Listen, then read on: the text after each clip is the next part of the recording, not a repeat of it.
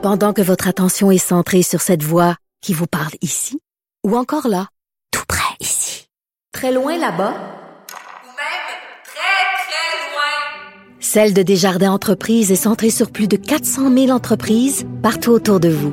Depuis plus de 120 ans, nos équipes dédiées accompagnent les entrepreneurs d'ici à chaque étape pour qu'ils puissent rester centrés sur ce qui compte, la croissance de leur entreprise.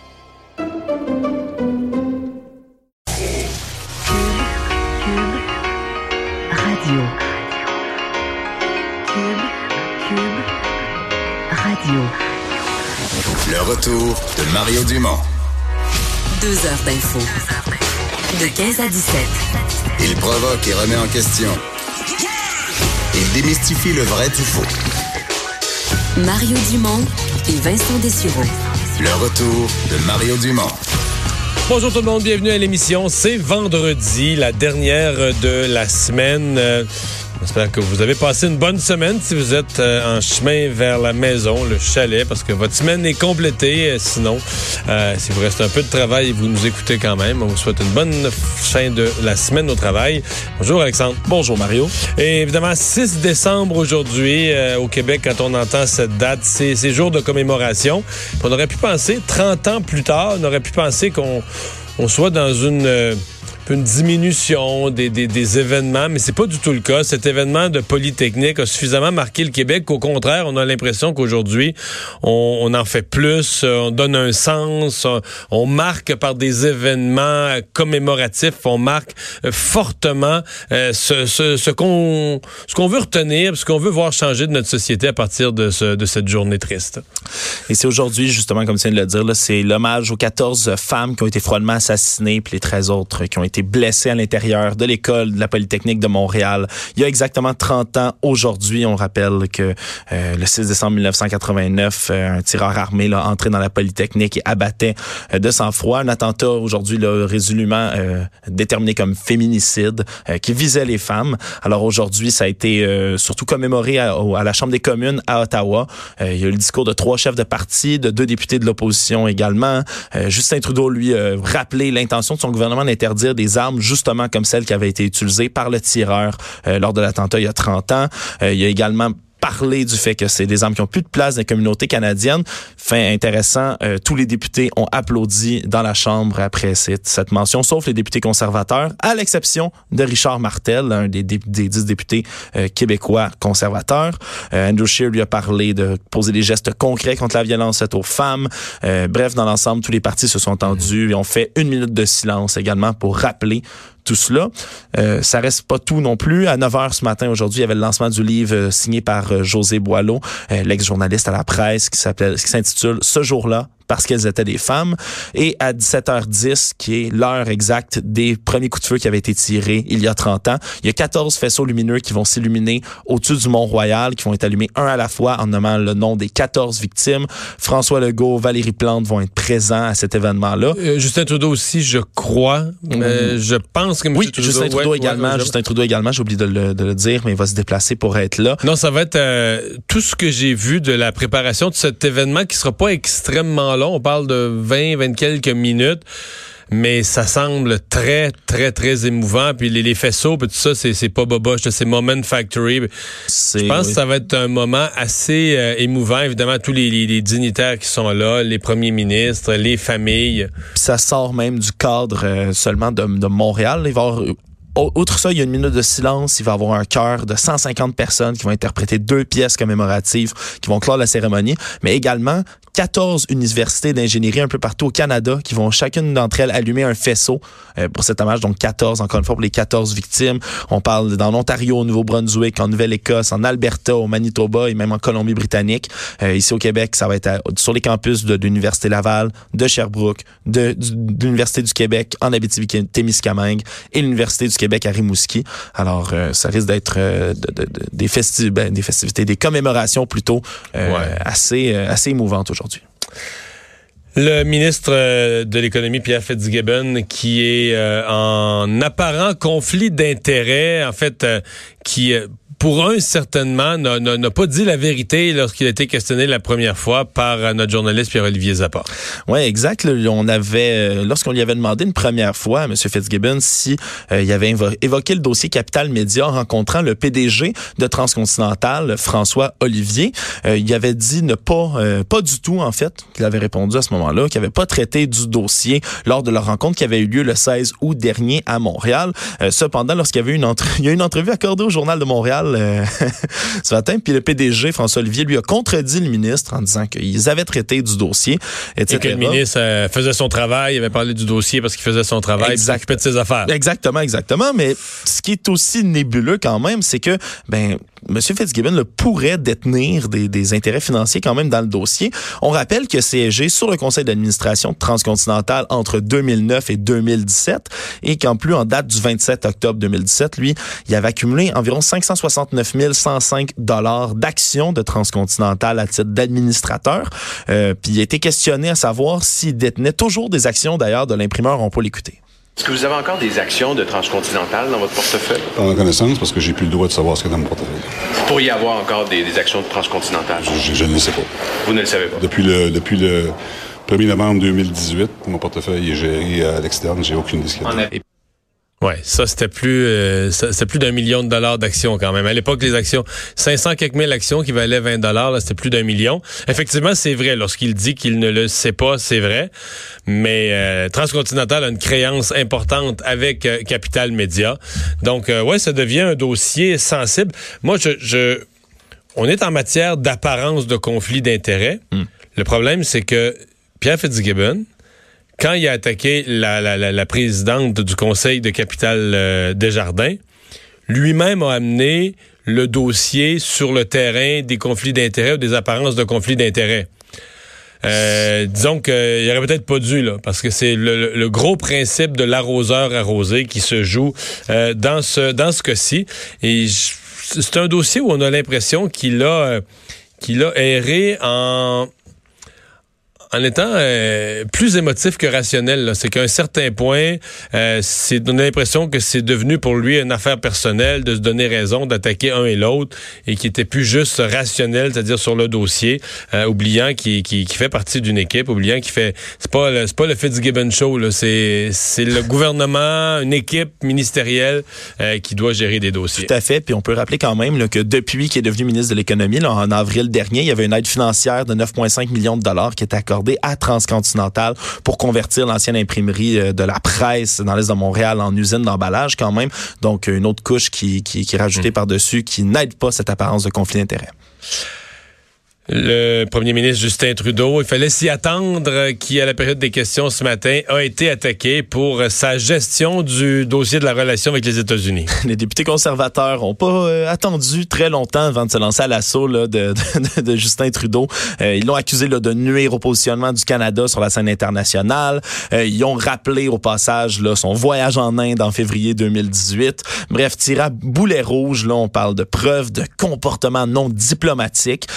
Euh, Madame Christopher Freeland a essayé de quand même de, de venir à la défense de Justin Trudeau. Elle a quand même conservé là, la responsabilité des, des dossiers des relations euh, américano-canadiennes. Euh, puis elle a, comme, elle a aussi affirmé là, que le- les, efforts vont bon train pour ratifier l'accord États-Unis, euh, Canada, États-Unis, Mexique, l'ACEUM. Alors, euh, c'est certain que ça allait. On, on s'y attendait à ce que ça brasse euh, Oui. au suite de ces événements-là. On rappelle cette vidéo devenue virale où Justin Trudeau est en train de se moquer de M. Trump avec d'autres Ce qui aide dirigeants. pas, ce qui aide clairement pas, c'est le fait que la vidéo soit reprise, entre autres par le camp de Joe Biden, pour faire des publicités anti-Trump, pour dire aux États-Unis que la, euh, le président Trump, ce qui est pas nécessairement euh, faux, probablement que du point de vue américain, c'est un bon flash de dire, ben, regardez, le Trump, là, le- tous les leaders du monde rient de notre président, il est devenu la risée du monde entier. N'im- revenu- C'était pas n'importe qui. Là. C'est oui, le premier ministre du Canada, mais là, on parlait, il y avait Boris Johnson, euh, le premier ministre de l'Angleterre, même chose pour Emmanuel Macron, président de la France. Alors, c'est... Il y avait le premier ministre des Pays-Bas qui était là aussi. Aussi. Donc, ouais, c'est ça. C'était. Euh, accident qui est survenu euh, sur une chaussée visiblement glissante à cause de la neige il y, a, il y a quelques heures à peine. Un enfant de 3 ans qui était à bord d'une poussette, euh, qu'on, une raison plus ou moins connue, serait tombé en bas de la poussette, a été frappé par un VUS. Oui, c'est un événement qui est survenu à l'angle du boulevard Saint-Joseph puis la rue Hutchinson euh, vers 8h15 ce matin. C'est un enfant de 3 ans là, qui, qui se faisait visiblement pousser par son père dans une poussette euh, à l'intersection. Euh, il y aurait un véhicule qui serait qui serait arrivé là au moment où il traversait l'intersection. Euh, il aurait voulu éviter le véhicule, mais ce, dernier se serait mis à déraper, de ce qu'on comprend. Euh, puis en voulant faire une manœuvre d'évitement avec la poussette, le garçon de 3 ans qui n'était pas attaché dans la poussette aurait chuté et aurait été heurté par la voiture. Euh, l'enfant a été transporté à l'hôpital. Il était dans un état critique. Euh, toutefois, on nous informe là, que son état se serait stabilisé en fin d'avant-midi. Alors, euh, c'est certain que, encore une fois, là, il y a des euh, spécialistes en reconstitution de scènes d'accidents qui sont sur place pour faire la lumière sur ça. Il va falloir attendre leur conclusion dans cette affaire. On se croise les doigts. Euh, fusillade ce matin sur une base navale en Floride. Oui, qui est survenu là trois jours presque après l'attaque qui, qui, qui est survenue à Pearl Harbor. Euh, là, on parle de trois mois, trois morts puis plusieurs blessés. Euh, c'est un homme qui est identifié comme un Saoudien, un membre de l'armée de l'air saoudienne, un pilote euh, qui aurait fait trois morts, sept blessés. Euh, et lui-même aurait été abattu par les forces de police sur place. On ignore s'il s'agit d'un acte terroriste, euh, mais c'est certain que c'est deux, deux en quelques jours, c'est c'est- c'est une drôle de coïncidence. Ça tombe euh, bien mal, encore une fois, le Mais, d'autres euh, fusillades moi, ce qui s'ajoutent. ouais, mais c'est ce qui fait, sinon, celle-là, maintenant, fait beaucoup l'actualité parce que ça se passe sur une base militaire, bon, un Saoudien en formation. Mais il y en a essentiellement tous les jours. là. Presque. Des fusillades, mettons, euh, euh, tu les incluais toutes, là, celles qui surviennent dans un quartier, mais celles qui surviennent dans un magasin ici et là. Puis je refaisais euh, euh, le tour parce qu'on prépare une revue de l'année aux États-Unis et je refaisais mois par mois l'actualité. Puis on les oublie, tu sais. Puis genre même j'en repassais, puis je me disais celle-là dans le fond aux nouvelles au Canada, on n'a presque pas parlé. Euh, Il y en a trop là. S'il y a des fusillades aux États-Unis où les les chefs de pupitre des différents médias canadiens regardent ça puis disent ah ben il n'y a pas assez de morts. Ouais. Il y en a, il y a tellement de fusillades qu'on peut pas en, mettre, en parler à tous les jours. Il y a deux semaines, moi, je, je regardais les statistiques. Là, je sais pas comment ça a évolué, mais il y avait plus d'une fusillade par jour, théoriquement, là, si on prend la... on la- est rendu à la 330e C'est- journée de l'année, puis... Ouais, puis il y a plus de 330 fusillades. C'est des nombres complètement aberrants. Puis ça ça nous fait euh, ça nous fait ça nous rappelle par exemple cette semaine plutôt qu'on parlait là, de l'homme euh, à cet homme en Floride là, qui avait été lui-même victime euh, près de Memphis d'une attaque là, qui avait qui avait reçu une balle. Ouais, dans le petit rage au volant. Rage qui- au volant qui avait même pas fait les manchettes là-bas, ça avait pas été euh, rapporté nulle part comme Parce quoi que ça juste une arrive. victime, il n'est pas décédé, il a reçu une balle de fusil pendant qu'il était en auto, euh, rien, Quoi quoi rien, rien pour faire les manchettes. Euh, cri du cœur des signaleurs routiers, euh, cri du cœur qui fait suite à un troisième décès en trois mois, l'octobre, novembre, décembre.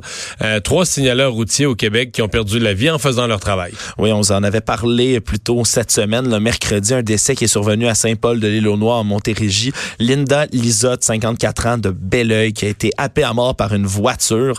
Euh, deux autres signaleurs qui étaient morts plus tôt là, euh, dans les derniers mois. Daniel Jacques, qui a perdu la vie en Beauce le 24 novembre dernier.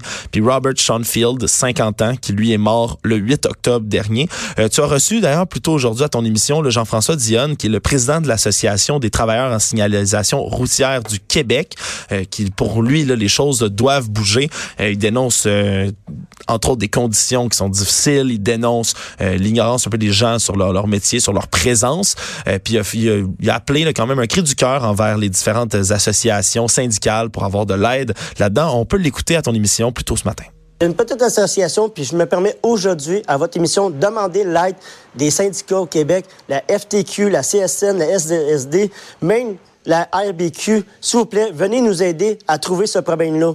Venez nous appuyer avec vos grands euh, manitous que vous avez dans votre organisation. Venez nous aider, les, gros syndicats. On a trop de pertes, puis euh, on se fait rire de nous autres. On se fait cracher dessus, on se fait injurier, on, se fait rentrer dedans, on se fait tuer à l'ouvrage, on a des conditions de travail, excusez-moi, mais de marde, excusez mon langage, mais c'est vraiment de ça. Ouais. Euh, Il n'y a pas tard. Il n'y a pas tort. C'est un métier réellement négligé, euh, du point de vue de la sécurité, entre autres, euh, mais pas représenté. Pas, ils ont leur petite association dont il est le président, mais avec très peu de moyens. euh, pas, tu sais, comparé, ils parlent de grands syndicats là, qui ont des avocats, des responsables des communications, des responsables des relations avec les gouvernements qui montent des dossiers. Les signaleurs routiers, leur petite association, rien de ça. C'est des signaleurs routiers eux-mêmes qui, s'en lui, qui a- occupent- c'est lui qui a parti qui ça. s'en occupe un petit peu, c'est ça, puis qui nous appelle eux-mêmes. Nous, le, le- le président nous appelle lui- lui-même dans les médias pour dire ça n'a pas de bon sens. euh, Puis on, n'a même pas un attaché de presse à appeler pour le passer en entrevue. C'est lui-même qui s'occupe de ses affaires. C'est tout petit comme association. Donc, un groupe où il y a des victimes, des morts, pas de voix, pas de, pas de représentation, peu d'intérêt au gouvernement. Puis, euh, ça m'a amusé quand même parce que en, fouillant, en fouillant ça, il me disait que le gouvernement, il y a deux ans, je pense, a, a haussé les, les amendes qui sont chargées aux gens Sur sur les chantiers. qui contreviennent hein, oui. sur les chantiers, là, qui mettent en danger les signaleurs routiers. Ils ont monté l'amende à 300 dollars. Mais tu sais que l'amende, si tu payes pas tes plaques, c'est 400. Oui, oui, je, je le sais très bien, Mario, parce qu'un jour, je n'avais pas renouvelé mon permis. Donc, tu comprends que pour le gouvernement, pour le gouvernement, c'est plus grave de pas d'être trois jours en retard à payer ses plaques. là, une erreur administrative de pas envoyer ton paiement au gouvernement, c'est plus grave que de mettre en danger la vie d'un signaleur qui est sur le qui est sur le bord là, puis qui fait son boulot. En même temps, c'est certain qu'au nombre de chantiers, euh, comme tu le disais aussi, là, qui sont euh, qui ont l'air abandonnés ou qui ont l'air de Ah. pas de pas être en travail euh, partout le long de nos routes, euh, on finit par euh, Ouais, ça, presque par devenir insouciant là, quand on fait Montréal-Québec puis qu'on croise euh, 25 chantiers. Puis il n'y a jamais personne qui travaille. Y a jamais On- on- personne. On, finit, au Québec, là, on finit par oublier que des comptes et tout ça, c'est un chantier, puis qu'il y a peut-être un travailleur, parce qu'il y a tellement souvent qu'il y a personne qui travaille ouais, qu'on finit par le- on finit par l'oublier.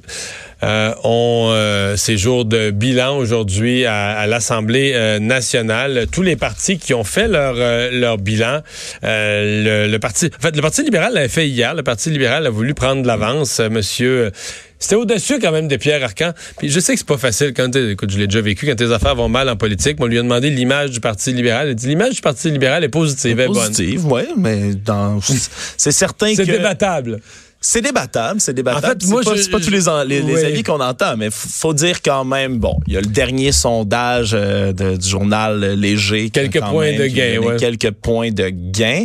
Euh, c'est sûr qu'on peut pas vraiment se réjouir de la deuxième place euh, dans Jean Talon, Jeff Non, Bourdon non. non. plus, vu que c'était quelques Mais, mais en fait, la question que je me posais, c'est dans ce temps-là, t'es-tu mieux de dire notre image est bonne ou t'es mieux de dire on travaille fort, nos positions sont solides, notre travail parlementaire est bon, puis nos, les, mais on a un problème d'image. Tu sais, t'es- t'es-tu mieux de dire notre image est bonne? notre image est bonne, mais les sondages sont. Moi, je- des fois, je me dis, c'est peut-être mieux de dire l'inverse, de dire, regarde, là, Ouais. on a un problème d'image, on le reconnaît, de perception. Mais euh, regardez le fond, là, les dossiers qu'on a travaillés durant la dernière session. là. et donc, au cours des prochains mois, on va travailler sur le programme. On va aussi travailler sur le, sur le message, sur l'image. Ça serait peut-être une bonne idée, surtout au moment exact où ils se font critiquer de faire de l'obstruction systématique, là, disons-le Ouais. quand même, par le Mais gouvernement. ça, je dois dire que ça m'amuse, Le- les fins de session. Là. Parce que moi, je suis... euh, ah, j'ai passé 15 ans au Parlement. Ouais, Tu dois avoir des, souvenirs mémorables Non, de non, fin de non, session. j'ai vécu les fins de session, mais à l'époque, c'était pas comparable. là. À l'époque, Ah non? on finissait pas le. Là, je vais parler comme un vieux. là. À l'époque, vas-y, on, finissait pas le, le 6 décembre là, à 4 heures l'après-midi. Là. On, finissait le 20 on finissait le 22 décembre à minuit. Là. Ça pas dire que c'était mieux, là, mais ça siégeait de nuit. La session parlementaire finissait là, le, le dernier vendredi le dernier jeudi le dernier vendredi, juste avant Noël. Euh, Puis souvent, quand il y avait des baillons, c'était de nuit. Fait que. Tu sais, moi, ça m'est arrivé, mettons, de revenir à la maison le 22, 23 décembre, puis euh, pas un cadeau de Noël d'acheter, rien, pas dans l'esprit des fêtes, zéro. Non, ça, ça doit pas être euh, non, toujours mais là, il y, y a eu une réforme, là, des, les, les sessions maintenant commencent plus tôt. Puis pour être plus respectueux des familles, on essaye de pas siéger la nuit, etc. Donc, euh, j'ai connu des fins de session, mais à chaque fin de session, il y a ça. Pas presque à chaque fin de session, un ou deux projets de loi qui ont pas passé, qui ont bloqué dans le système, puis le gouvernement a ce moyen, le baillon. Puis là, à chaque fois, la même chose arrive. L'opposition va dire le gouvernement est dictatorial, il nous passe dessus avec un rouleau compresseur, c'est épouvantable. Et le De gouvernement va dire ah, l'opposition est de mauvaise foi, on n'a jamais vu ça, ils ont bloqué les travaux. Mais la vérité, c'est que l'opposition est contre un projet. Puis l'opposition fait sa job. Et en passant, je dis au public, peut-être que les gens n'ont jamais compris ça ou pensé à ça, mais quand on dit faire de l'obstruction systématique, ça a l'air niaiseux, ça a l'air facile, mais faire de l'obstruction systématique, ça veut dire que là, une commission parlementaire se tient. Puis tu laisses pas passer l'article 1. Là. Fait que sur l'article 1, là, tu parles, chaque député, donc t'es, six députés de l'opposition, chacun parle 20 minutes. Ouais. Ça fait deux heures. OK? Là, tu viens de tuer deux heures. Là, tu déposes un amendement. Là, tu parles de l'amendement pendant deux heures. C'est ça, faire de l'obstruction. Puis là, t'étires, t'étires. Mais on s'entend-tu qu'il faut que tu y sois au Parlement? Si tu le laissais passer, le projet de loi, ce serait bien plus facile. Puis tu t'en irais chez vous. Puis tu sais, Ouais. tu serais... Fait que moi, à l'époque, on faisait de l'obstruction jusqu'à minuit, là. Puis là, le lendemain, tu reviens, puis tu refais de l'obstruction jusqu'à minuit. C'est un marathon pour les députés. C'est un marathon pour les députés. Et, et ce que ça veut dire, ça veut dire que pour que les députés fassent ça, là, ça veut dire qu'ils ont vraiment passé au caucus, puis ils ont discuté ensemble, puis ils ont dit, je, vais- grossir le mot, mais ça vaut la peine de souffrir. Mais tu sais, je mets le mot souffrir entre guillemets. On comprend que c'est souffrir, c'est pas comme un, c'est pas un supplice, mais ça veut dire, on va être là, puis tous les soirs, on va mener la bataille, puis si le gouvernement nous fait siéger la semaine prochaine, on va continuer la bataille, puis c'est pas si le fun que ça, là, passer des heures à faire de l'obstruction au Parlement. Donc pour moi, c'est l'outil de l'opposition. Donc, C'est pour ça que l'équilibre, c'est L'opposition a passé 100 heures à bloquer un projet. Mais c'est parce qu'ils sont vraiment contre, ils veulent vraiment mener le bataille. Maintenant, on est dans un gouvernement démocratique, celui qui est majoritaire a le baillon s'il y croit vraiment. Puis là, après ça, ben, c'est au peuple de juger. Si tu, si tu prends le baillon à toutes les fois pour des mauvais projets de loi, à un moment donné, ça va finir par te rattraper, puis tu vas perdre les élections. Puis, tu sais, il y a un équilibre pour moi, mais je veux dire, le- la fin de session où les uns et les autres, le gouvernement crie, l'opposition nous a bloqués, on n'a jamais vu ça. C'est un- peu un, un classique qui revient. oui, oui, puis l'opposition qui crie, ce sont des matamors, ils, ils, ils nous marchent dessus, ils croient pas à la démocratie. Mais ainsi va la politique. Je Je pense. dit. Et surtout le, le- le parlementarisme. J'ai même déjà dit ça. euh. Jamais été au pouvoir, par exemple. J'ai déjà dit ça dans l'opposition.